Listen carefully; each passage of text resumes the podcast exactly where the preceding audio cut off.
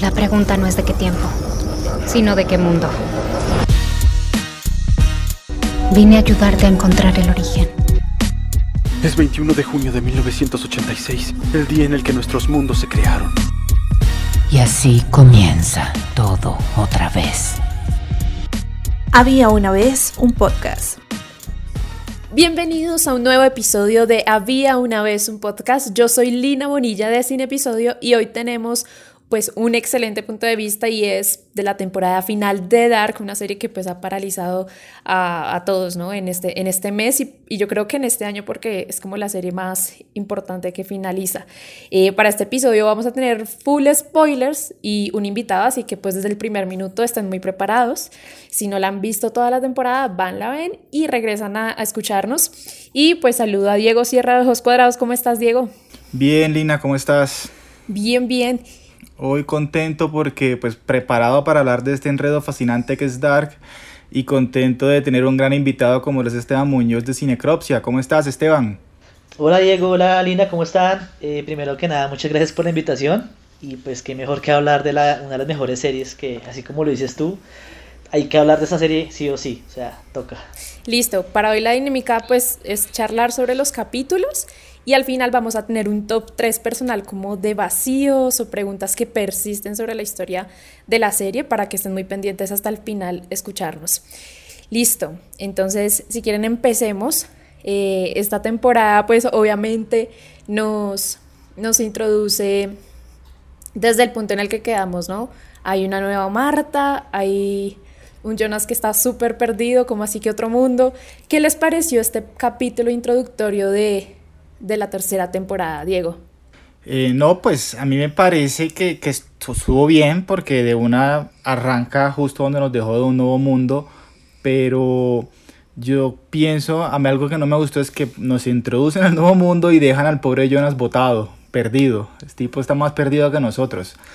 Y, y, eso me molesta mucho porque siento que la serie lo sufrió desde la primera temporada en que personajes no se cuentan muchas cosas.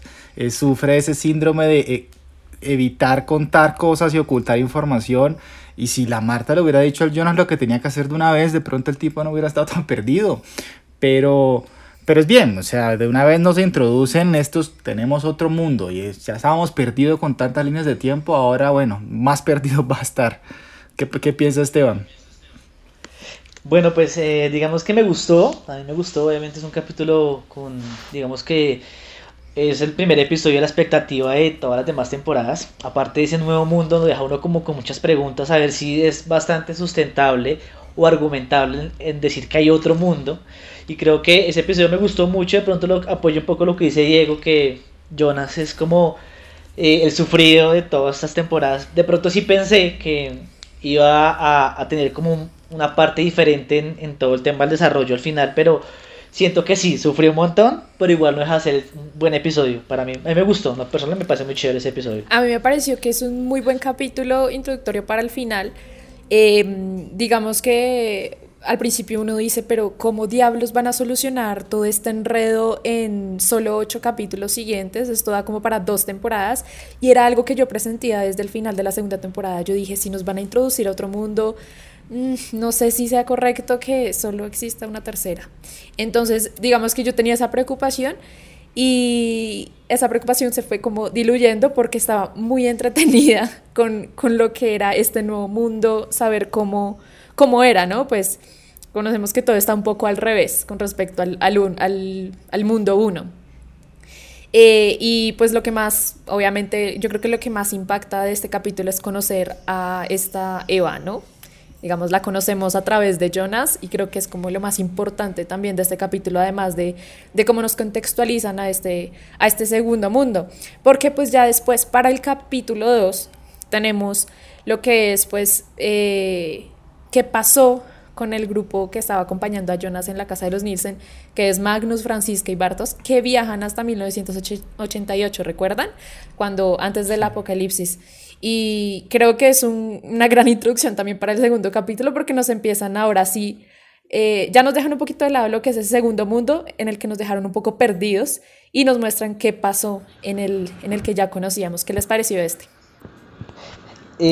pues digamos que, que ya hablando del segundo capítulo, me pasa algo muy curioso con Dark y esa temporada es que uno tiene muchas preguntas y quiere que se solucionen rápido. Es lo que pues percibí. O sea, yo quiero ya como espectador como que este rollo tenga un final y que me cuenten bien qué está pasando. Pero siento que una parte uno, lo, lo encantado de la serie es que cuando el segundo capítulo ya uno empieza como a decir, ok, esto casa con esto, como armar todo ese rompecabezas. Entonces ya uno poco a poco sabe que muy, probablemente en un capítulo superior o el siguiente ya muy probablemente te van a explicar ese hueco que nunca, nunca pasó o sí pasó pero no lo supieron explicar en su momento y eso me pasó mucho con el segundo capítulo. Me sentí un poco perdido en una parte. Dije como, no entiendo qué está pasando. Y ya después, eh, digamos que la, la, la, intriga, porque digamos que tuve la fortuna de verme la temporada 2 reciente, donde, yo me la hubiera visto, no sé, un mes antes, hubiera quedado muy perdido, como no, no sé por qué está pasando esto. Pero ya después como quedé caos. Y pues les cuento acá algo muy curioso, y es que yo me la vi en la madrugada, o sea, yo no me iba a trasnochar. Simplemente me dormí tarde y a las 2 de la mañana dije, pues se supone que a las 2 la van a subir, vamos a revisar. Y la revisé y pues como estaba tan buena, me di como 3, 4 episodios, o sea, casi sigo derecho. Entonces, claro, seguí, seguí, seguí y dije un poco, dije como, no, oye, no, no, no, porque ya son como las 4 de la mañana, mejor madrugo o no sé, una tarde me la veo, cuando pueda. Pero me di como 3 episodios porque no lo sentí, o sea, no sabía qué hora era. Dije, es tarde, pero pues puede que sean las 2 y media, 3 de la mañana, pero no, ya era las 4, inclusive ya dije, no, tercer capítulo, hasta ahí voy y lo veo el día siguiente en la tarde. Y así hice. Pero les cuento eso porque, digamos que estaba tan intrigado que iba a pasar que me gustó como todo ese desarrollo del primero al segundo episodio. Muy chévere. Entonces, eso, eso, es algo chistoso. Estoy muy de acuerdo con lo que dice Esteban porque yo, pues yo también, primero también me la vi la segunda hace muy poco. De hecho, me vi la 1 y la 2 hace muy poco. Yo no había visto nada de Dark. Me lo empecé a ver hace muy poco y justo quedó perfecta para la tercera pero yo también estaba perdido ya en este episodio y en toda la temporada en general. Yo la primera me la vi y no tuve problemas, ¿sabes? Yo se decía, mucha gente dice que esta serie es muy enredada, pero en la primera no sufrí de eso. En la segunda me tocó ver uno que otro árbol genealógico para entender un poco, pero en la tercera sí yo estaba bastante perdido y ya simplemente dije, ¿sabes qué? Voy a dejar que la serie me eche el cuento, vamos a verlo pasando capítulo tras capítulo, que yo sé que al final todo el todo este nudo lo van a desenlazar y va a quedar bien contado. Eso es lo que yo esperaba. Y, sí, sí creo que lo lograron. Pero me gustó entonces que en este segundo episodio al menos vimos ya que veáis de la vida de los otros personajes, no solo Jonas, Bartos, sino también Katarina, nos muestran ya que incluso los del búnker. Entonces me gustó que vimos más del otro lado que también me interesaba saber de esos personajes. Y, y por eso creo que ya como que empieza un poco más a andar la historia de, de, todo el mundo como tal. Sí, yo creo que, que el primer capítulo es como preocupación, o sea, te deja preocupado de saber, ah, esto no lo van a poder solucionar y desenredar fácil. Y el segundo es como que te relaja un poco porque por lo menos ya desenredaste cosas que te habían quedado de la segunda, con todos estos personajes que ustedes mencionan. Y yo creo sí, además que, que en el primer capítulo te introducen tres personajes nuevos, pues que es el mismo, pero son tres personas más. Y uno, ¿y estos manes que, que, tocan ahora? ¿Qué pits tocan? Sí. Entonces yo creo que en este segundo, pues por lo menos es como un descanso. Es como, oh, bueno, ahora sí me empiezan a contar cosas que conozco.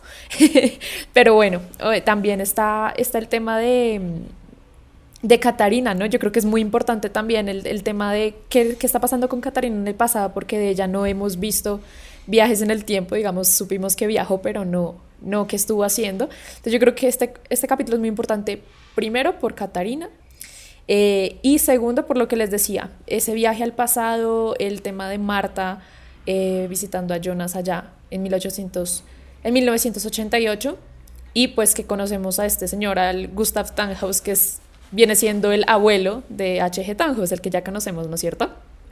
Entonces yo creo que, que, es chévere también por eso, porque nos desenredaron un poco de cosas y nos introdujeron a este también, este nuevo personaje y, y este nuevo, esta nueva época, ¿no? Porque esta época no la conocíamos eh, en los anteriores. Eh, ¿Qué más importante pudo haber pasado? Nada, de pronto lo que es eh, los sobrevivientes que se resguardaron en el búnker, yo creo que eso es importante después del apocalipsis. Y pues... Sí, que, que, que importante cuando Noah le dice a, a, Peter que cuando él muera, él va a estar ahí pendiente de Elizabeth. Claro, esa escena lo deja uno como, wow, bueno, ya, ya sabemos que Peter, chao, chao. y listo, y que el apocalipsis sucederá en tres días en el mundo de Eva. Eso es como lo importante de ese capítulo.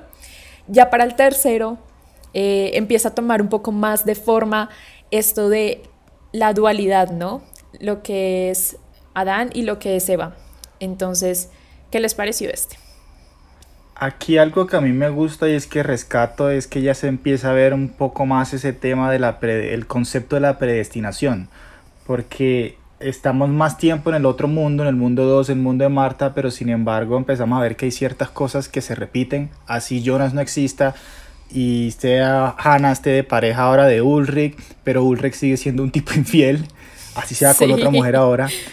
Hannah va a chantajear a Alexander, así sea por otro caso, y va a decirle quiero que cabes ya no a Ulrich, sino que cabes a Charlotte. Entonces siempre hay cosas que en Winden van a estar ocurriendo y van a estar pasando, no importa en qué mundo sea, en qué tiempo sea, pero esto tiene que pasar. Y, y, y no es cosas que pasan porque el personaje X o Y hace que ocurran, sino que es la naturaleza de ese personaje y eso me gusta. Eh, digamos que algo también muy chévere que, que veo en ese, en ese capítulo, sobre todo el personaje también de Ulrich, es que eh, en general creo que ningún personaje pierde su esencia a pesar de el tiempo en que esté, como que esa, esa también esa dualidad de que uno quiere o piensa que uno puede cambiar dependiendo de la situación, pero todo está, o sea, aparentemente todo está ya hecho, o sea, de pronto, como decían ahí en algunas partes de que todo se va a cumplir, pero puede cambiar el orden, pero que se va a cumplir, se va a cumplir, ya sea la opción B o la opción C, va a pasar. Es una pasión bastante chévere. Y pues el tema de Burgess sí, no sé, bastante infiel. Me dio mucha risa esa parte como que cuando vi ese, ese otro mundo, donde él igual seguía siendo infiel y esa posibilidad de que también tuviera otra amante, yo dije como, ok, o sea, este man ya, ya, ya quedó así, o sea, no, nada que hacer. Entonces, eso me pareció muy gracioso, como que lo pensé en mi cabeza cuando la vi, dije, oiga, este man sí. No se han dado cuenta que de pronto en internet algunas semejanzas que la gente como que es muy, muy detallista y no sé, hay escenas donde el man está en un sitio como medio encerrado en la estación de policía como, no sé, seduciendo a la, digamos, a Charlotte y hay una escena muy similar, pero entonces con, con otro personaje, digamos, con, con otro, se me olvidó el nombre ahora, pero bueno, con otro personaje de, de, la serie, entonces como que toda la gente dice, oigan, pasa lo mismo, pero con diferente mujer. Entonces como que, ok, es, es muy graciosa esa parte, pero muy chévere también. Sí, no, y no, digamos, de este capítulo también yo quiero destacar, eh, pues obviamente que nos muestran este tema de, de Mats y bueno, en el anterior capítulo había aparecido en el búnker cuando los chicos habían ido a las cuevas y bueno, todo este tema.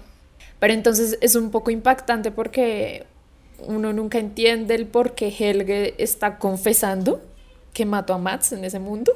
Es, es muy extraño, es encerrado. Toda esa trama me pareció algo extraña. Como, ¿por qué? ¿Por qué está pasando eso? Y pues bueno, después nos lo logran desenredar un poco.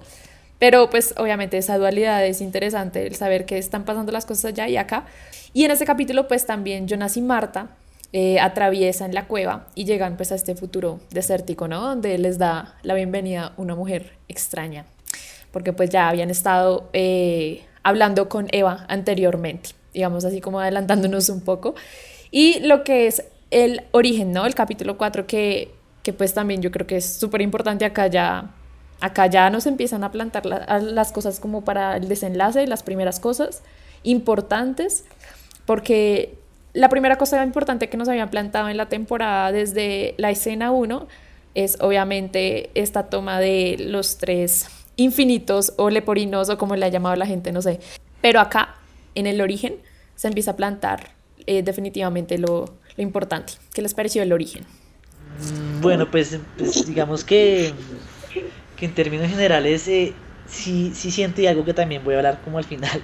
Me parece interesante el personaje de, de este que no tiene nombre, porque es bastante particular en su psicosis, como bastante psicópata. Digamos que el, el, hecho de que aparezcan tanto y que tengan como una incidencia tan fuerte, me parece que de pronto sí, antes hubiera sido chévere que, no sé, haber contado si sea un guiño de, de, de, ese personaje porque apareció literalmente nuevo, o sea, no, sí, aparece de la nada. Aparece de la nada. De la nada, inclusive yo dije, bueno, de pronto es alguien importante, pero resultó que era alguien muy importante, o sea, dije como, ok, no sabía que era tan importante y sale casi en toda, solamente la tercera temporada.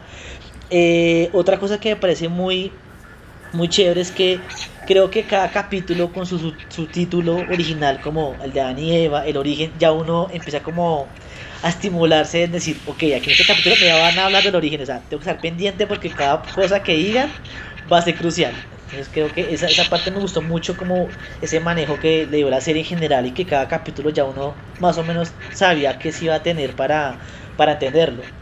Eh, y bueno, hay, hay otra, otra cosa muy, muy curiosa y es que, eh, pues no sé, e, e, ese tema de, de, de personajes todos contra todos, por, por decirlo así, eh, digamos de una forma muy respetuosa, en todos que hay muchas formas de encontrar pareja, pero como que cada uno no se respeta nada, literalmente acá hay una mezcla entre todas esas sensaciones de se metió con él, pero viajó y se metió con otro, y aquí siento que el origen, digamos que se siente un poco... Eh, bastante como incestuoso, por decirlo así, como muy pecaminoso, pero me gusta porque es como la esencia de la serie, aquí nadie se sabe con quién es hijo de quién.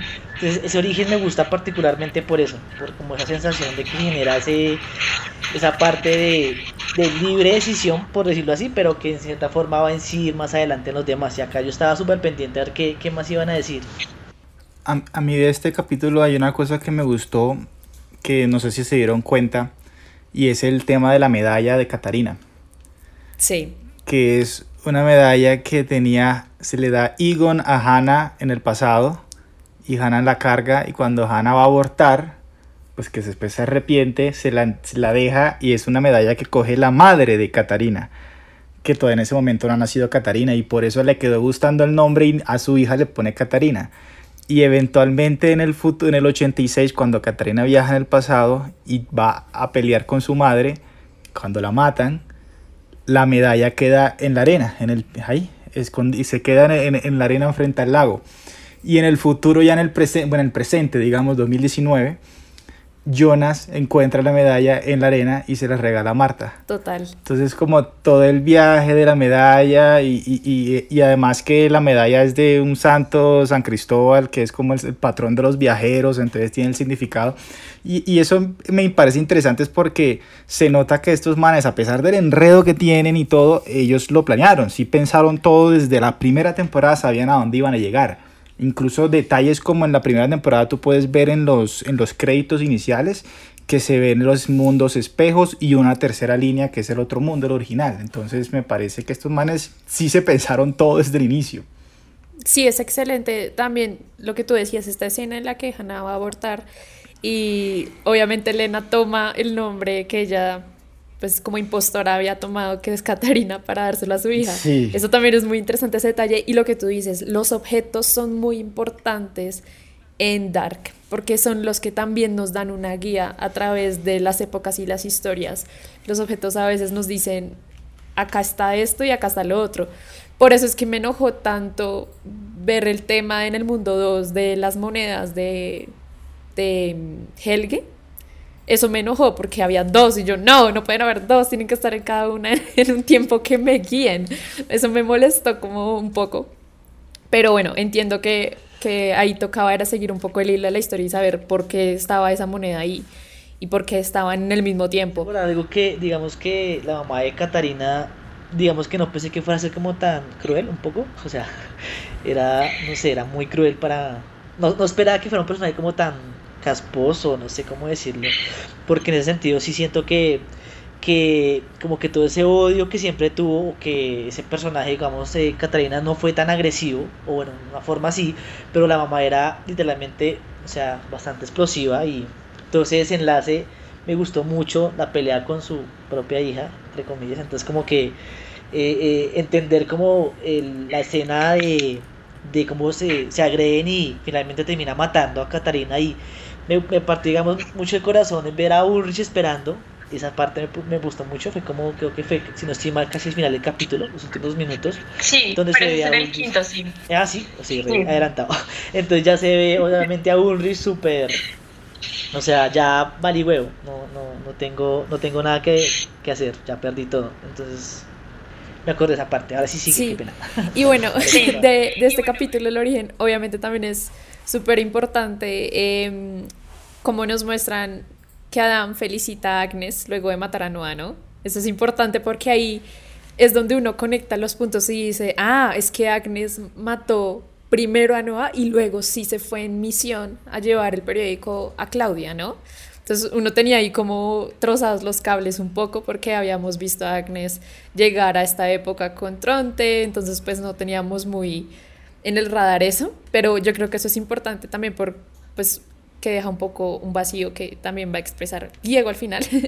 y importante también lo de Silvia, que pues se despide de Agnes para viajar al pasado, ¿no? Ella ya la muestran, nos la han mostrado desde que Jonas llegó al futuro por primera vez y no teníamos ni idea de que ese personaje que Pájaros cantaba, no teníamos ni un indicio.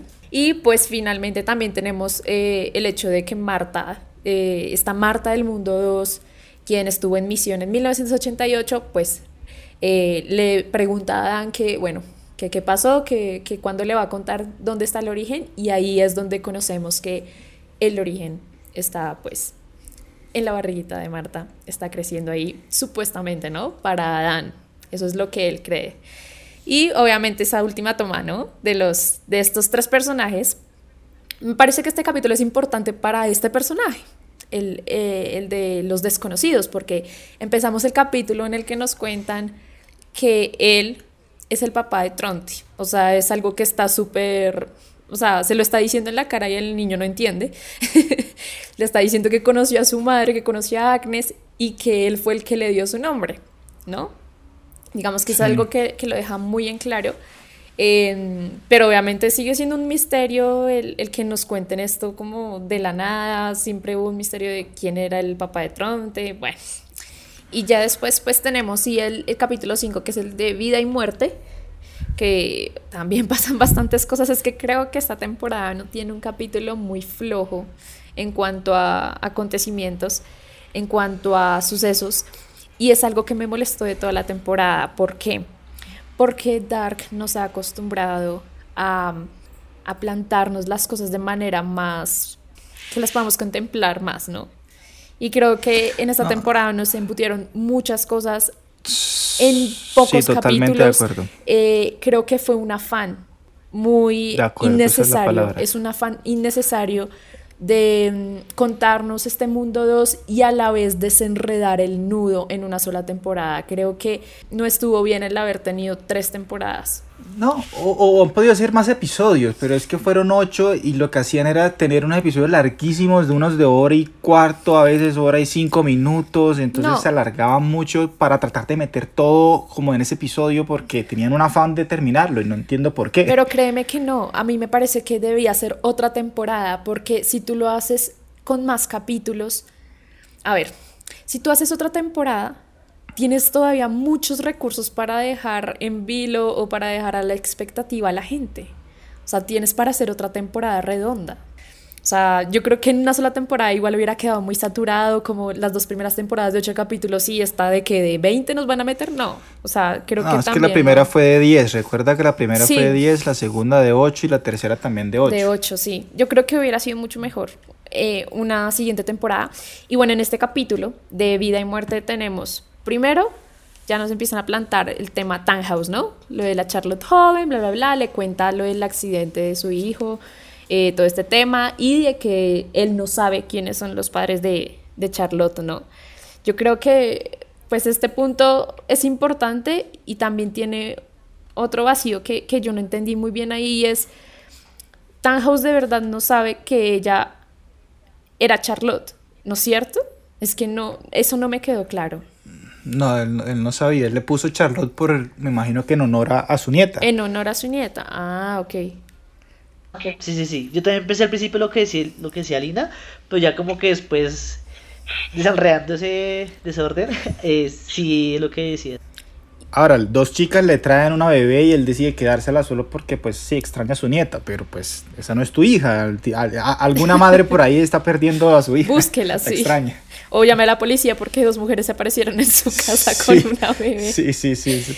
Y, Eres cómplice sí. de un secuestro. Y ahí pasó algo súper clave, que es que ya quiere irse de Winden y conoce a Peter, ¿no? Que es un punto clave porque, pues, define el que Charlotte siga en esta línea y siga en la historia, ¿no? Es, ese tema. Y obviamente pasa todo lo que ya hemos comentado de Katarina, que creo que es súper importante. Eh, se cierra el, el ciclo para, para, este personaje que para muchos fue también odiado, pues en cierto, en cierto modo porque, como tú decías, su madre era abusiva y, y, también veíamos que ella en la escuela era una bully, o sea, ella era así porque su entorno no era, no era el mejor, ¿no? Entonces digamos que, que sí se veía ahí reflejado. Yo tengo también otro aporte con respecto a lo de la medalla, quería llegar acá al punto para contarles, y es que no sé si ustedes recuerden un capítulo en la segunda temporada donde nos muestran que los chicos están nadando en el lago. Y ahí ah, Bartos les, les dice la leyenda, la supuesta leyenda de, una, mujer, que, que, estaba ahí en el fondo. Y obviamente el diálogo suena muy cómico y muy, eh, muy relleno para la conversación de los chicos. Y no, es que Dark no tiene diálogos de relleno. Eso sí, sí lo he podido notar y no tiene un solo diálogo de relleno. Yo creo que el único gag o la cosa que, que de pronto no tiene nada que ver con la historia de toda la serie es obviamente este guiño al tema del ojo de Buller. Es lo único, porque es que no encuentro nada más que, que de verdad esté como medio sacado de de debajo de la manga solo para hacer reír, digamos.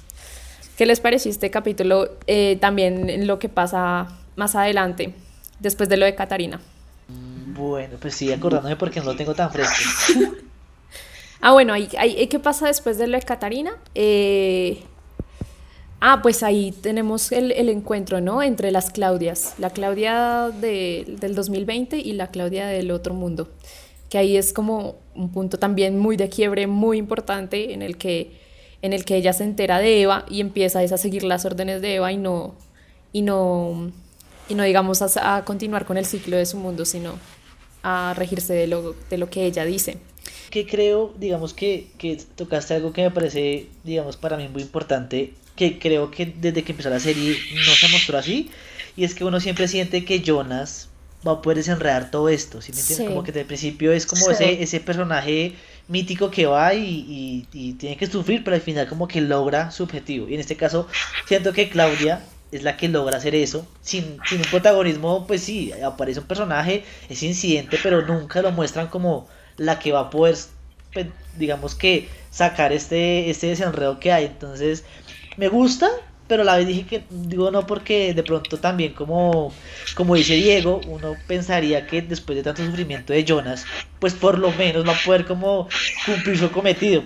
Creería yo, como por lo menos haber hecho el esfuerzo y decir, listo, puede solucionarlo o estuvo cerca, pero cada vez que Jonas, o uno creía que Jonas iba a estar cerca, estaba, todo el mundo lo engañaba a Jonas, era como, al que todo el mundo le decía mentiras y él creía todo lo que le decían. Entonces siento que, que Claudia, pues digamos que sí, chévere que haya estado y haya dado una, una especie como de visión y solución en este capítulo, porque ya uno sabe que ella va a tener un. Digamos que en ese capítulo sí creí y ya empecé a darme cuenta que ya va a tener como un punto final muy importante. O sea, ya yo dije, malo, o sea, sí o sí, ella va a estar en el final como una clave, pero no pensé que fuera a ser como tan importante. Pensé que iba a ser como un peón de pronto, como siempre, pero fue como la clave principal. Entonces en ese capítulo ya como que le ponía nomás yo le puse más atención a los diálogos de Claudia y empecé a acordarme los demás capítulos, como es el proceso de ella también, de los videos que había hecho. Para mí ese también es el problema con Jonas, con el personaje de Jonas, porque yo creo que hasta el final de la primera temporada uno se da cuenta que el, que, que el destino de esta historia ya no está en sus manos.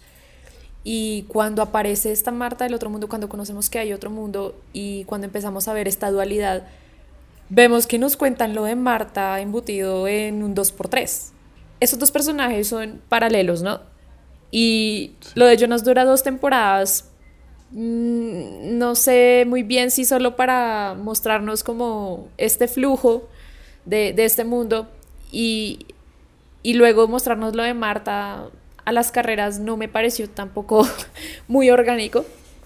También porque tiene un problema, o sea, es que la premisa de este otro mundo es que va a pasar exactamente lo mismo que en el primero pero no es así, no está pasando. Tiene como unos tres, cuatro errores de los cuales yo voy a hablar ahorita más adelante, que nos dicen que esto no está pasando igual que en el otro. Entonces eso es lo que me molesta de no haber conocido más sobre el segundo mundo y sobre el, el papel de Marta en ese mundo, al igual que el papel de Jonas en el mundo uno. Igual lo que decía Esteban, o sea, así como Jonas hace cosas porque le dicen, Marta también se la pasa haciendo cosas porque le dicen y son los dos personajes más importantes y todo este mundo del que tú hablas, el segundo mundo, gira en torno a personajes que solo hacen cosas porque le están diciendo que la tienen que hacer. Exacto. Nadie se paró a decir, no, sabes que yo quiero cambiar el futuro y no voy a hacer esto, punto, no, o, o yo quiero ver qué pasa si hacemos otra línea, bueno, pero no, todos hacen, tienes que ir a matar a esa persona porque tienes que hacerlo. Y eso así me molesta un poco. Cuando aquí en este capítulo yo me perdí, la verdad, mucho en este capítulo porque hay dos Martas casi que de la misma edad en un momento, ¿no? Ah, no, Y- sí, eso sí es una confusión como de, de esos últimos minutos, pero yo creo que en el siguiente ya queda claro, ¿no? No, y también es en este también cuando Tronte llega, un Tronte ya viejo y viene a matar a Regina Ah, y yo, sí. "¿Por qué mata a Regina, pero ¿para qué? No, o sea, es cuando uno dice esto, ¿por qué están haciendo esto? ¿Me entiendes? Porque alguien les dijo que tenía que hacerlo para que lo X o Y pase. Ah, Yo creo que el Pero quinto, ese sí, yo creo que ese- el quinto capítulo es ese que, que más lo enoja a uno. el que uno dice, si no me solucionan todos estos vacíos de este quinto capítulo, no, voto esta, esta vaina. Porque sí, tienes razón. Y obviamente está el punto o el, o el momento clave de, que estábamos esperando con respecto a Peter. Que creo que, que, se- que hicieron mal como en anunciarlo, porque como que uno ya sabía en el momento. O sea, como que entra Peter a la, a la casa rodante donde está Elizabeth con este hombre. Sí. Uno ya sabe. O sea, uno ya entiende que ahí, que ahí ya se fregó y que va a llegar Noah. Entonces, digamos que eso para mí no funcionó muy bien por- porque lo anunciaron. Pero, pero bueno, tuvimos ahí una respuesta con respecto a por qué Noah y Elizabeth pues eh, se vuelven tan unidos hasta el futuro, ¿no? Y obviamente lo que tú dices, el asesinato de Jonas, ahí uno queda grave, uno queda ahí, "Hmm, ¿qué está pasando? Sigue el capítulo 6, Luz y Sombra, donde pues Marta regresa de matar a- a Jonas y le dice a Magnus que el apocalipsis es real, yo no sé qué vainas.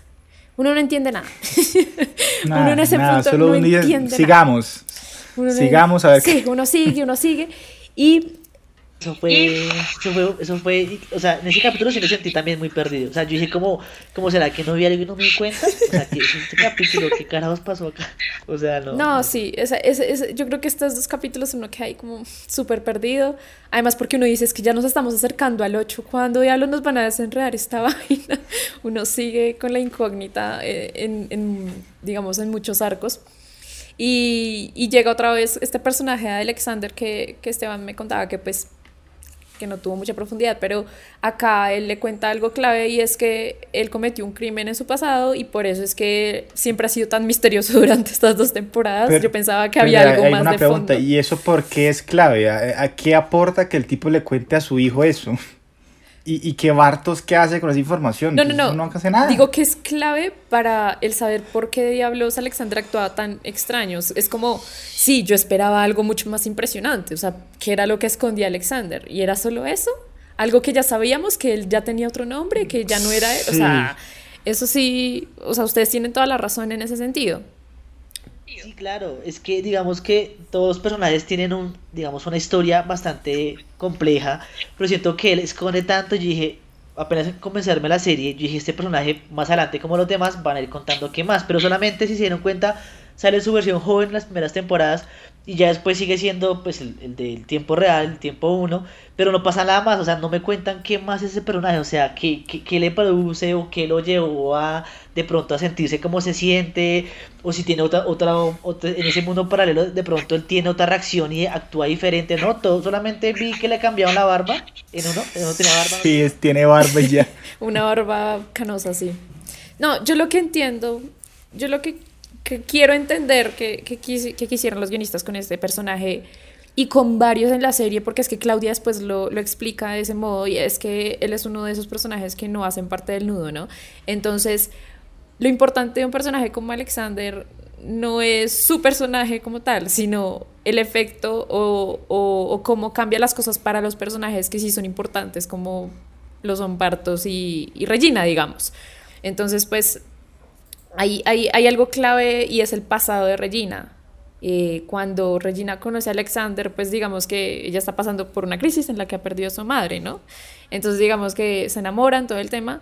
Eh, él adopta también el nombre Tiedemann y digamos que también se, se, él se encarga también de, de seguir esa genealogía y esa línea familiar de, de los Tiedemann a cargo de esa planta nuclear también, ¿no? Que, que creo que eso también es como un punto ahí que, que, nos lo ponen.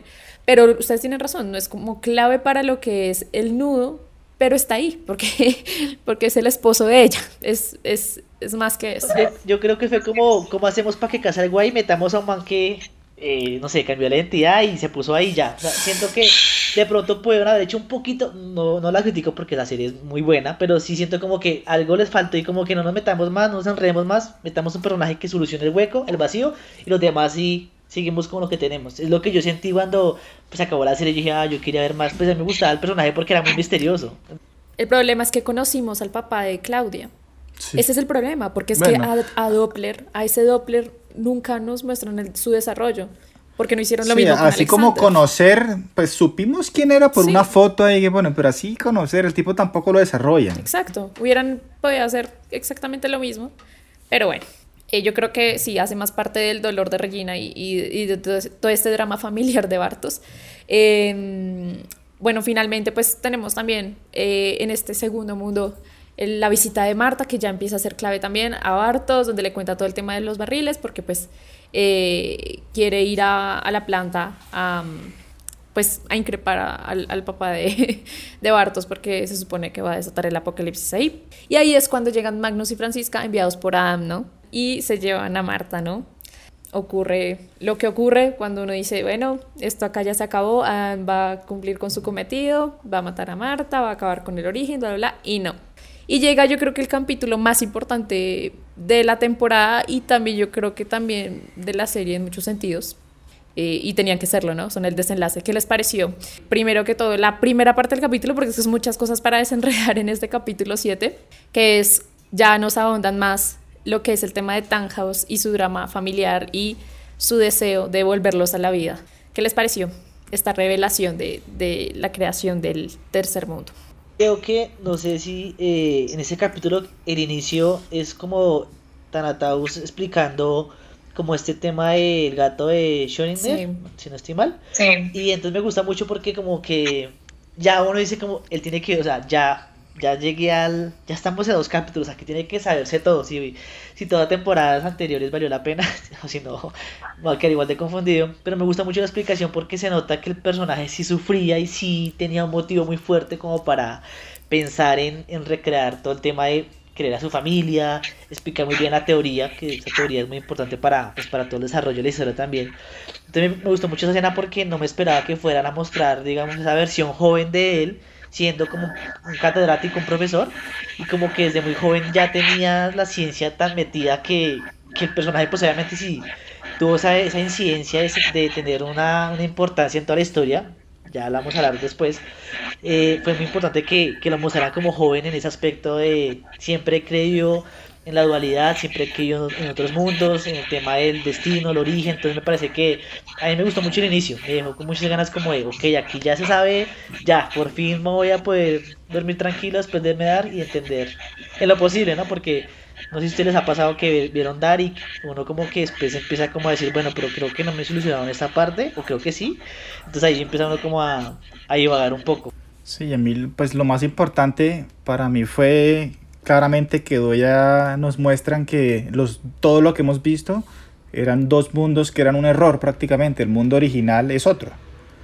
Y, y se dan cuenta, cambia incluso, le ponen barras negras arriba y abajo al, para, al formato del episodio para diferenciarnos el mundo original de los otros dos.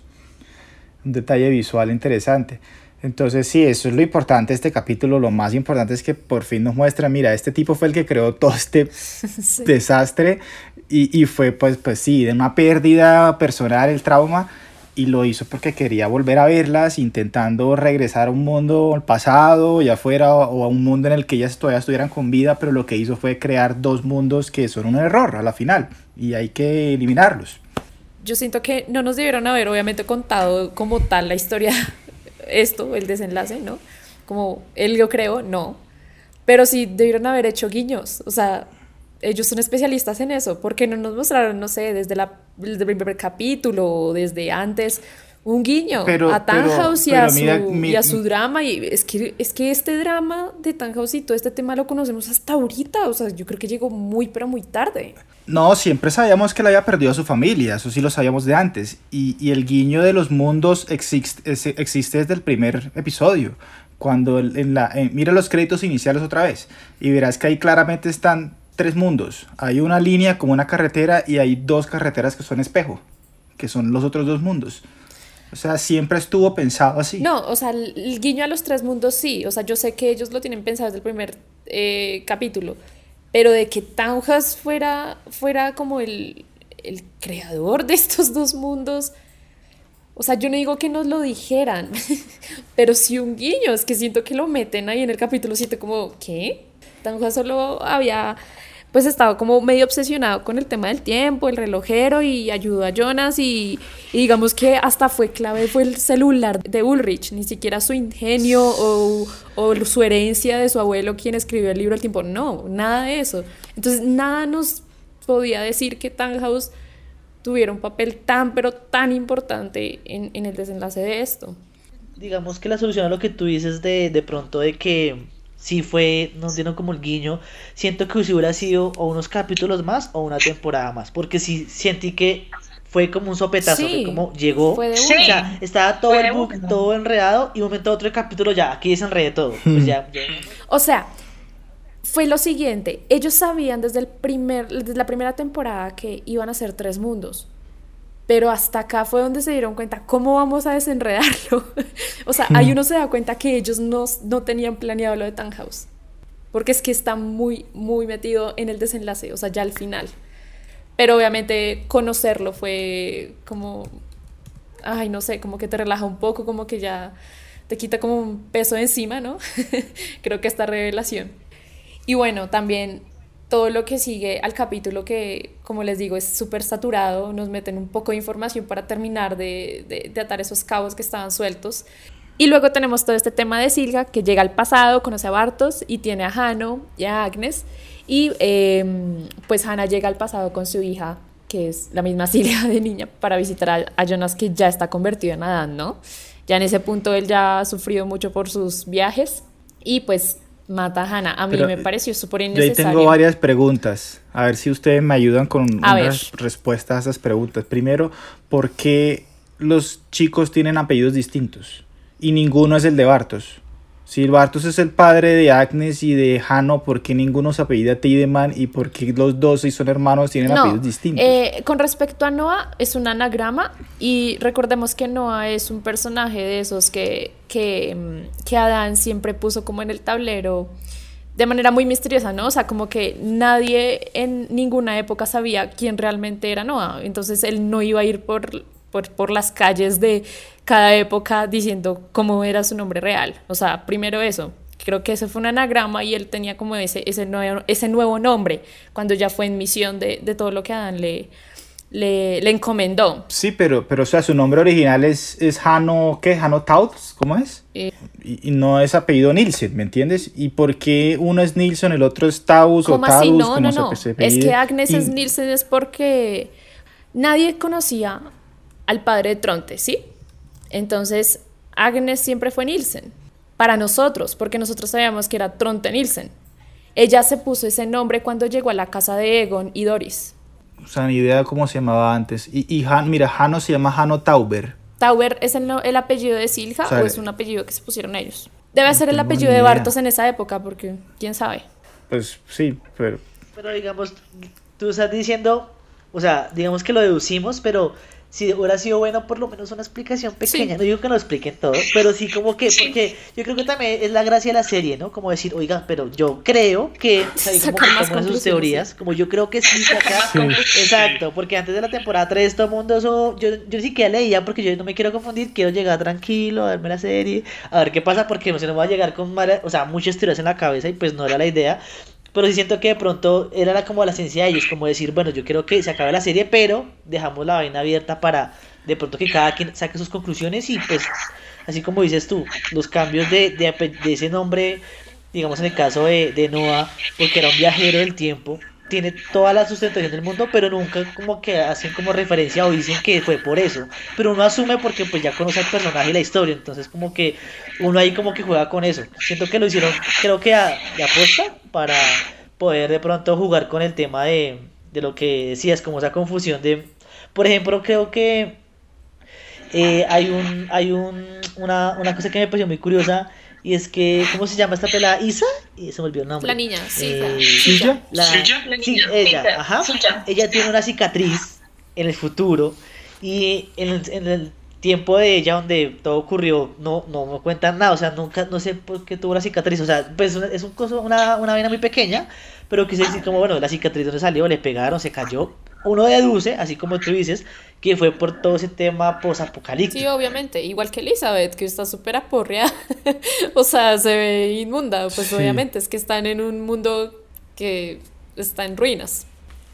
Todo- digamos que para ciertos personajes, si hay un guiño, por ejemplo, cuando a, a Marta le Sí, cortan claro. la cara, por ejemplo, eh, ya uno sabe, ¿cierto? Ya es un guiño. Entonces yo creo que, pues yo esperaría y esperé que los demás personajes que están con cicatrices tuvieran ese guiño, pero siento que como que no, los dejan ahí, como que ustedes asuman que les pasó eso en un futuro, en un pasado, pero como personajes tan importantes como digamos el de el de Marta, eh, si tiene la cicatriz y explican por qué, lo muestran, pues no lo explican, lo muestran de una y ya uno sabe por qué. Pero yo lo que les decía es como el juego de la serie, como jugar con jugaron con nosotros tres temporadas. ¿Era necesario matar a Hannah para llevarse a Silja al tiempo correcto? ¿Por qué? ¿Por qué era necesario? ¿Por qué la tenía que matar? No, yo no, yo no creo que sea necesario y no entiendo todavía cómo la mata. O sea, es su madre y el tipo de un día para otro ya es tan malo que es capaz de matar a su madre. Pues eso, nunca me cuadró. No, es que yo no nunca creo que pensé sea en serio que... o sea, eh, Adán nunca, Adán nunca actúa por impulso, o sea, tiene que ser, tener una razón de ser. Entonces sí es una pregunta válida, porque es que no creo que la haya matado porque quería. Tiene razón, pero yo cuando en ese capítulo se- sentí mucho odio en el personaje hacia la mamá, o sea, sentí que la odiaba. No sé si fue porque, no sé, eh, se separó de ella, no entendí, porque siempre ella llegó a, a decirle, mira, esta es tu hermana, mira, no sé qué, y él, y él todo el tiempo la rechazó, o sea, y pues bueno, finalmente obviamente la mata, que no esperaba que la matara, pero lo hace con una tranquilidad, como si tocara sí o sí hacerlo. Yo quiero creer que la respuesta es como la que siempre se usa para todas estas cosas que no tenemos respuesta y es tenía que pasar porque el ciclo era así y porque Adán sabe cuál es el ciclo, entonces tenía que hacerlo. De pronto si no mataba a Hannah, entonces pues cambiaba algo. Eh, otra cosa súper importante en este capítulo 7 es eh, todo este tema de pues de Jonas tratando de suicidarse, ¿no? Y pues Noah impide que él se suicide, dice que no puede porque ya existe Adán. ¿Qué, qué, qué piensan de eso ustedes? De que no se pueda suicidar. Me pareció medio extraño porque nunca lo había pensado. O sea, entonces ningún personaje se podría suicidar de los que ya tienen un- su versión en el futuro. Sí, o sea, en realidad me parece una excusa bastante estúpida decir que porque ya existe mayor, entonces no se puede matar. No, No sé, tocaría analizarlo con todos los personajes que ya tienen su versión en el futuro porque muy extraño. Y además que es una razón muy mágica, ¿no? Sí. Porque entonces coge la pistola y no le funciona, la dispara por otro lado y si dispara, oh, no, es magia, ¿no? Sí, exacto. No, y creo que esta temporada, toda la temporada nos, nos empieza a decir precisamente eso. Primero que es ciencia ficción. Segundo que todas las bases que puedan tener o conceptos de la física que puedan implementar no, no tienen ninguna relación ni ninguna eh, explicación verídica o real. Entonces que este tema mágico, este tema de, de que es ciencia ficción, se hace mucho más fuerte en ese sentido, en el cómo solucionamos todos estos nudos, no bajo la lógica, sino bajo la fantasía, y creo que lo vemos también en el último capítulo. Es muy mágico, desde los efectos, desde todo lo que sucede en ese capítulo, nos aclaran, ¿no? Nos dicen, bájese de, de, ese bus de, de, de la lógica y, y montese al de, al de la fantasía y al del final eh, con conclusión feliz, ¿no? Medio feliz, sí. A decir algo que me gusta, o sea, algo que tienes mucha razón, y no sé si de pronto eh, Diego esté de acuerdo, pero sí siento que un- esa temporada era, o sea, todas las temporadas han sido de Dark bastante interesantes en todo ese concepto del tiempo, que lo que ustedes decían, basados en de pronto teorías, pero siento que esta última temporada, la, la conclusión, me pareció ya como sí, es una serie, o sea, ciencia ficción, o sea, sí, es el asunto mágico, como tú decías, o sea, ya fue lo mágico, hagámoslo mágico, o sea, porque sí pensé que iba a haber una razón más de peso, no tan fantasiosa, digamos, de los mundos, o sea, los mundos fue una solución buena, sí, pero siento que fue como pues es mágica, o sea, los, los otros mundos creó el doctor y yo, bueno, ok, está bien, pues porque tampoco nosotros pensábamos en otra posibilidad. o sea, nosotros pudimos pensar en nuestra cabeza una solución a todo esto. No, no la teníamos clara, no sabíamos cómo podía desenredarse todo esto. Entonces la, la solución que nos sirvieron desde que funcionara en la lógica dentro de la historia, de la lógica que ya habían plantado dentro de la temporada, porque no creo que dentro de la serie, pero sí de la temporada, desde que sirviera, pues bueno, la aceptamos y, y, y se acabó esto, ¿no? Y bueno, y acá empieza de, nuevo todo, ¿no? Porque ahí ese es el punto de quiebre, Noah se siente traicionado por Jonas, eh, pero obviamente no tiene tiempo para él, sino para su hija y acude a Adán para, para buscar a Charlotte, ¿no? Y ahí empieza Dark, primera temporada. Le asigna sus tareas junto a Helge, bla, bla, bla, y empieza la misión.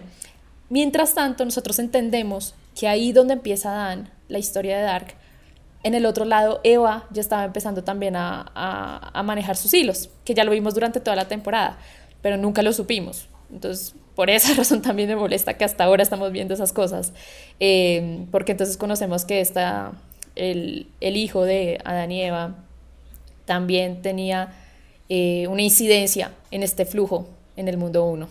Todo el tema de la planta, eh, las muertes que ocurren gracias a ellos. Entonces, sí, todas estas cosas también sabemos que están pasando en paralelo. Nos hacen un repaso ahí como muy flash de esta primera y segunda temporada y terminamos em, con Marta y Bartos, em, que pues al principio de este capítulo de Entre Tiempos eh, se habían ido a donde iba, ¿no? Ahí es donde se partía eh, las realidades, las realidades de las que todavía no hemos tocado, y es que Jonas había muerto, cuando Marta lo mató, ¿no? Cuando esta Marta de la misma edad que no conocemos lo mató. Y está la otra realidad en la que Marta nunca entra a la casa en el apocalipsis y se va con Bartos. Entonces al final de este capítulo nos cuentan por qué. Entonces se van a donde Eva y qué más pasa y al final ya creo que ya Claudia la viejita se le parece a Dan y ahí es cuando ella sí le empieza a comentar todo a Dan, ¿no? Ahí sí ella le explica con detalle por qué no funcionó eh, el ciclo que él intentó romper con la muerte de Marta y su hijo, ¿no? Y empieza el paraíso. ¿Qué les pareció esta introducción del, del capítulo El paraíso cuando Claudia y Adán empiezan esta conversación en la que Adán está súper perdido como nosotros? Pero una pregunta, si supuestamente Jonas se ve así como todo desfigurado porque viajó mucho. Se supone sí. ¿En el tiempo? Sí, porque él pasó 66 años de su vida. Yo lo entendía así, que era como un efecto secundario pero la serie nos da a entender que la persona que más ha viajado en el tiempo y que más ha viajado es Claudia. Y no, se, ve vieja, también demacrada. Pues vieja, pero vieja de vieja, Pero es que el problema es que Jonas también eh, interfirió mucho, o sea, Claudia no tuvo que estar pendiente de reparar máquinas ni de estar expuesta a esta materia, a la partícula de Dios, todo este tema que es nuclear, esa, ese líquido, eh, ¿cómo es que se llama? Que le dijeron allá en el 88, el combustible de tipo nuclear, no sé. Jonas estuvo muy expuesto a esto, a estar jugando con la maquinita y estar jugando con, esta energía que, que, pues no es, pues es peligrosa, ¿no? En cambio Claudia no, ella siempre tuvo la máquina a su, a su disposición, tanto el maletín y también la, la, otra, la otra Claudia, ¿no? La Claudia del otro mundo. Creo que también es eso, porque no estuviera, ella no estuvo expuesta creo que siempre esperé que mostraran cómo se, o sea, cómo se desfiguró lo que decía Diego, pero, pero siento que el único guiño que hacen es cuando él está reparando la máquina o intentando que funcione y le cae un, pues una especie de rayo en el brazo y está todo quemado, ese fue el guiño. Se ve como, o sea, entiendan que el mazo volvió nada con hacer lo mismo todos los días. Es lo que nos dicen aparentemente. Pero sí, eh, volviendo a tu pregunta, pues del inicio aquí nos enteramos que Claudia es la persona que más sabe y que descifró todo el meollo del asunto y de cómo lograr de el nudo desenredarlo. No sabemos cómo lo logró, pero lo logró. Y se lo explican y le dice a Jonas qué es lo que tienen que hacer. Entonces ya a mí, la verdad al final me, me, me gustó. Yo creo que es el episodio que más me gusta de la temporada porque pues da un cierre satisfactorio lo que les dije ahorita, yo los primeros siete episodios, en muchos me perdía y simplemente decía, pues esto no me había pasado antes, pero ya sigamos, a ver qué va a pasar. Y, y sí, cerró bien, como que tuvo un final satisfactorio, me gustó. Me gustó también, me gustó, me gustó sobre todo como esa escena muy particular donde se ve muy estilo por ahí, como he visto en redes sociales, eh, que lo asemejan con Interestelar, más o menos. ¿No se han dado ¿Lo cuenta? con qué? Que lo, asem- lo asemejan mucho como con Interestelar. ¿Te acuerdas que Ah, sí. Exacto. Es- esa escena fue un poco romanticona, pero siento que, que cumplió con ese mensaje, como si a través del tiempo el amor viaja y siempre vamos a estar juntos. Pero me pareció bonito porque igual toda la serie, ellos dos siempre estuvieron, sí o sí, pues que se quieran bastante.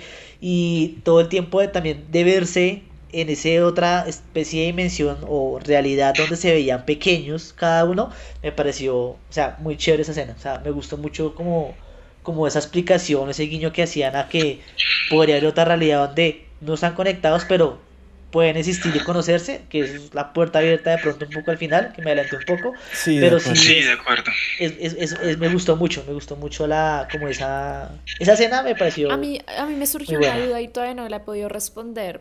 Eh, cuando Jonas ¿Cuál? recoge a Marta antes de que se las lleven Francisca y Magnus, ellos solo se mueven del lugar, es decir, llegan a la estación de, eh, de bus, pero están en la misma época o viajan en- al pasado y desde ese pasado viajan por el portal, viajan por el, el pasaje al, al mundo de origen. Es que ese sí no, ahí yo me perdí, yo dije, ¿están en el pasado ahora? ¿O están en el mismo y luego se fueron a la, a la cueva?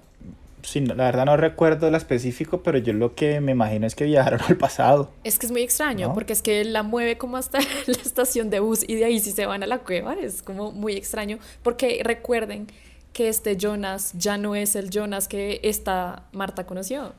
Recuerden que esta Marta vio morir a Jonas. ¿Sí me hago entender? Entonces, Sí. entonces ahí es cuando Sí, sí, ella le dice, "Uh, tú no me conoces. Y él obviamente no la conoce y queda asombrado porque es igualita. Entonces, eh, obviamente era importante la escena, pero ahí no entendí, fue como, como el movimiento que hicieron. Y también porque cuando están en el, en el pasaje ese, donde están perdidos y lo del closet, eh, cuando ellos se encuentran y miran hacia una de las salidas, toman otra vez la bolita esa de viajar en el tiempo. Entonces no entendí. O sea, entonces ahora sí están viajando. Creo que hubo una confusión muy rara con respecto a cómo ellos llegaron al, al, al mundo de origen. O sea, no me ha quedado súper claro eso. Bueno, eh, sigamos con, con este capítulo. Después de, de la escena, eh, ¿qué les pareció la escena de la cuando impiden el accidente? Obviamente todos pensamos que, que lo iban a provocar, ¿no? Eh, pero, ¿qué más? me gustó, a mí en la persona me gustó, sentí que en algún momento pues lo que tú dices de pronto sí se iba, de pronto no lo iban a evitar del todo o iba a haber una pelea más fuerte porque pues a ti que te digan párate, o sea, devuélvete para la casa pues como, como que no, pero siento que que el mensaje fue muy chévere porque el man como que re- recapacitó, la mujer está diciendo como, oiga, no salgamos de la casa, que donde tu papá, y él no quería, pero después de que subió al carro como que estaba súper, digamos, eh, emotivo por las palabras de Jonas y lo que le habían dicho de, eh, como devuelvas a su casa, esté con su papá, él lo, él lo ama mucho. Entonces me pareció, por- es una escena, lo que te digo, yo creo que el capítulo final, independientemente de toda la historia, fue el romántico de todo, el cierre romántico, Sí. porque fue como lo que uno quería ver, uno quería que no muriera la familia de Tanataus, que, que Jonas y Marta ojalá quedaran, y que se, se pudiera... digamos, ¿para qué? No, yo sí quería que quedaran. y ya, pero me, me gustó, a mí me gustó, en lo personal me gustó. Sí, sí, de acuerdo con lo que dice Esteban. Sí, no, y además eh, es muy chévere como, como esa energía que se siente ahí, ¿no? Es como medio magnética la conversación entre ellos. Pero para terminar, pues ya con, con lo que es pues este capítulo, ¿no? El desenlace de toda la serie, de la historia. Ellos se desvanecen y se desvanecen todos los mundos. Para mí lo bonito de la secuencia es que nos los muestran en, en orden, ¿no? Jonas y Marta, los que impidieron, des- se desvanecen. Luego siguen Jonas y Marta adultos. Luego siguen Adán y Eva. Y así. Y ya después nos muestran los otros personajes desvaneciéndose. Sí, una secuencia muy Avengers. Sí, se podría decir que muy Avengers. Pues en Marvel sí hay un final un poco más, más Disney y es que pues eh, hay un sacrificio y para que el resto quede vivo, que creo que es algo que mucha gente pensó en cuanto al desenlace de Dark, ¿no? Como que había, iba a haber un personaje muy kamikaze para desenredar todo esto, pero no ocurrió. Y tenemos esta escena eh, final donde ya nos muestran cómo es este mundo de origen sin los otros dos, ¿no? Que es el que debe existir. tenemos ciertos personajes que son Hannah, Buller, Katarina, Regina, Peter y Bernadette. ¿Qué opinan de esa escena? A mí me encantó. Me encantó porque sí, dices que es el mundo original, es cierto, como todo distinto, pero no, no es distinto. Hay cosas muy similares intencionalmente, obviamente por los creadores, que nos llevan a, a, la primera temporada incluso. Esa última conversación es casi que palabra por palabra lo que tiene Hannah con Ulrich en, el, en 1986. No se acuerdan cuando están en la parada de bus y, y la luz empieza como a hacer el mismo efecto, que se va la luz y Hannah le dice a Ulrich, bueno, ¿y qué, qué pasaría si se acabara el mundo? Si va a acabar el mundo, tuvieras un deseo, ¿qué desearías? Y Ulrich le dice, un mundo sin Winden. Que es tal cual la misma conversación que están teniendo estas personas allá en el presente, en este mundo original, y es Regina la que, la que dice, la, a la que hace la pregunta y Katarina es quien responde un mundo sin Winden. Entonces es como si se estuviera haciendo un reset el mundo. Está en Winden, se está reiniciando el bucle. De pronto ya no existen Marta y Jonas todavía. Pero cuando le preguntan a Hannah cómo va a llamar a su hijo, dice, me, me, me gusta el nombre de Jonas. Yo lo leí que es inevitable, esto es predestinado, siempre van a encontrarse, el amor de estos, de estos dos personajes es más grande de cualquier cosa. Sí, sí, sí, yo, yo, pues digamos que lo entendí igual y la escena también en lo particular me gustó bastante.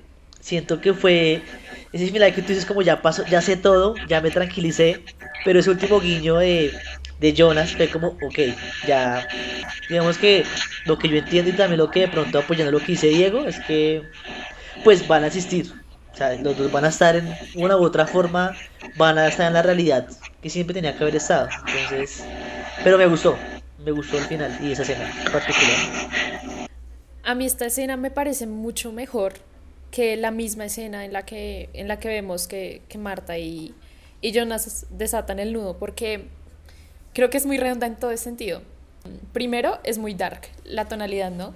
Estamos hablando de la escena final de una historia que nos llevó por tres temporadas y no nos la están vendiendo como un final feliz o como un final en, en, en un, no sé, un picnic soleado, algo así. No, nos lo están mostrando primero en la casa más, no sé, lúgubre que existe en Winton, que es la que vivían los Canwalt. Y obviamente el discurso de Hannah, que es medio turbio y, y siempre inquietante como lo ha sido Dark desde la primera temporada. Entonces, que en ese sentido, como el tono que decidieron tomar para esa escena final, me pareció perfecta la elección. A partir de acá son interpretaciones, porque acá se acaba la serie, no, hay nada, no tenemos más recursos. Estos personajes no están escogidos al azar ahí en esa, en esa mesa. ¿Por qué?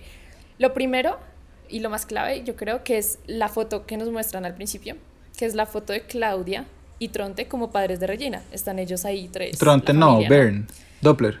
No, ¿cómo se llama el papá de ella? Ahí es no, no es Tronte. No, no, no. Es, es, es, el tipo de la planta. No es Tronte. Porque Tronte no existe en esa, en esa línea de tiempo.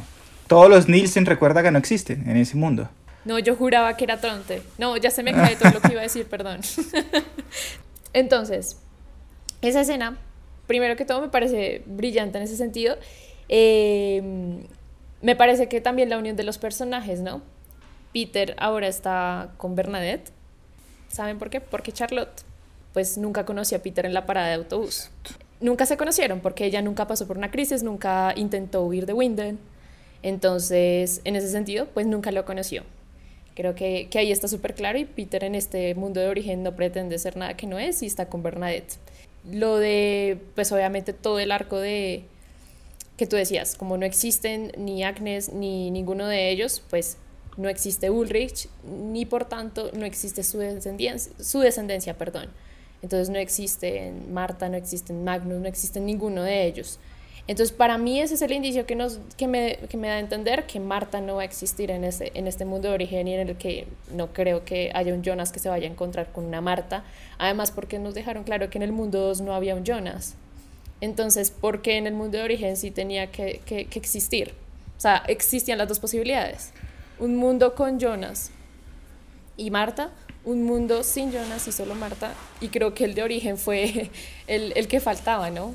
un, un Sí. mundo con Jonas. Ahí es no. donde lo dejan abierto pues al espectador. interpretación, para que claro. cada uno lo interprete a su manera. Hay unos que somos más optimistas y románticos y otros que no dirán, no, no, no, estos más no se van a encontrar nunca, ya. Van a ser Jonas, pero va a ser otro Jonas. Pero sí, es, es abierto y eso es Exacto. bonito. Me parece que ya ahí sí lo dejan abierto a interpretación del espectador. Y obviamente el guiño de la, de la chaqueta de Jonas también fue súper importante y, y súper bonito, ¿no? Sí. Es como el objeto que más nos acompañó durante toda la serie. Sí, de acuerdo. Fue chévere. Fue chévere de ver. Entonces ahora sí vamos con los vacíos, porque acá sí vamos a empezar a, a- a responder preguntas de pronto, si las tenemos, porque ya vimos que tenemos todavía muchas preguntas. Creo que, que, que por eso es que esta serie no se merece un 10, porque sí hay muchas cosas que no están resueltas. Eh, y tal vez pues el propósito tampoco era resolverlas todas, porque era lo que ustedes decían, la misma interpretación, ¿no?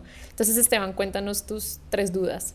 Bueno, hay uno que, que inclusive surgió también una conversación con una compañera del trabajo y es que la, bueno, yo la llamo la Pokebola, que es esa, esa digamos, es- esfera dorada con la que viajaba, nunca explicaron de dónde nació, o sea, cómo se hizo, o sea, por qué sí existió, o sea, quién la hizo, independientemente que si los mundos paralelos los hubiera creado Thanatos, pues, ¿de dónde salió la, o sea, si hubo alguien que colocó o creó la máquina del tiempo, ¿por qué no explican el tema de, pues, de dónde nació, cómo, o cómo se produjo, o, cómo lo hicieron? Siento que ahí quedó el vacío.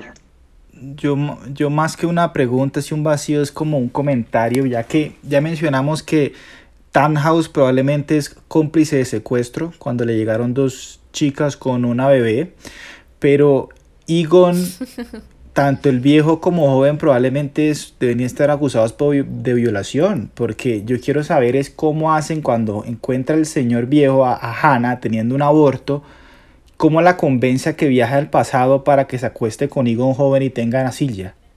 Sí, en el mundo 2. En el Porque en el mundo mundo dos, 1 es claro, ella se fue al Sí. pasado, se quedó, tuvieron su romance, feliz. Pero en el mundo 2 esa chica está teniendo un aborto, debe estar en un trauma y, y sin embargo la llevan al pasado y, y para que tenga una bebé de Silvia. No, eso, eso sí no me cuadra. Eso, eso, es- eso es- no solo la secuestraron, sino que la violaron. Y, y yo creo que mi duda también está conectada con una que tú tienes, Diego, y creo que por eso las medio uní acá, y es todo este tema de Claudia, y creo que con esto vamos a cerrar porque es lo más importante. El cómo descubrió, descubrió Claudia la solución, ¿no? Ella cuenta que logró a través de la grieta que había entre esos dos mundos, que era en un momento en el tiempo que se quedaba, que se paralizaba, eh, con el que ella logró pues viajar entre los dos mundos y, y ver cómo todo se repetía, ¿no? Y ella repite y repite y repite que todo va a pasar en los dos, no exactamente de la misma manera, pero que va a pasar. El, el que más yo noté fue en la escena de Ulrich, em, cuando intenta matar a Helge, ¿no? Entonces, pues vemos en el mundo uno que, que lo hace cuando es niño y en la otra cuando está en más o menos 1986, ¿no es cierto? Eh, en la de 1986 nos muestran a este, a este, a este Helge que, que el mismo Ulrich dejó libre en el futuro, ¿no? Y que viajó y golpeó a Ulrich dentro del búnker, ¿no? Lo mató. ¿Ulrich muere en el otro mundo? Eh, no. Nunca, en ninguna época, nunca muere Ulrich. Y no nos dan un indicio de que él quedó ahí medio moribundo, no, que quedó muerto. En cambio, Hegel sí, él sí medio toma el respiro y nos dicen, bueno, sí quedó vivo como en el mundo 1. Para mí ese es uno de los errores. No pasa igual. El segundo, el tema de Jonas, el tema de Mikkel, no viaja al pasado. ¿Por qué no viaja al pasado? Si se supone que en los dos mundos tienen que pasar exactamente lo mismo, pero de diferentes formas. Tiene que viajar de alguna manera. Si, si la premisa de Claudia tiene que ser correcta. ¿Por qué no existe Michael Canwald? ¿Por qué no existe Jonas? Para mí eso es una falla gravísima eh, en cuanto a la premisa que, que nos muestra Claudia ahí de... Probablemente simplemente quiere decir es que todo tiene que pasar igual, pero en ese mundo es que en el ciclo siempre va a pasar lo mismo, pero que el ciclo es distinto al otro. No, pero ella, ella lo dice, ella dice el cómo va a ser distinto, pero el qué siempre va a pasar. Y nos lo muestran por escenas, no el final del ciclo. O sea, ella, ella no está diciendo el final del ciclo siempre va a ser igual, sino que nos lo muestran por escenas. o sea, nos muestran que Ulrich viaja, todo esto está pasando igual en los dos mundos. Pero eh, esos puntos a mí me parecen que son desconcertantes de, de, de, de esta, pues, la supuesta solución de Claudia. Además que ella sabe que Eva lo ha usado, ha usado la grieta y la usó para llevar a Hannah al pasado. Esas cosas a mí me desconcertan demasiado. Pero yo creo que dentro de lo que es la serie, pues es redonda dentro de lo que ellos quisieron contar, ¿no? Sí, la verdad a mí como un todo, las tres temporadas me parece una serie magnífica, súper entretenida.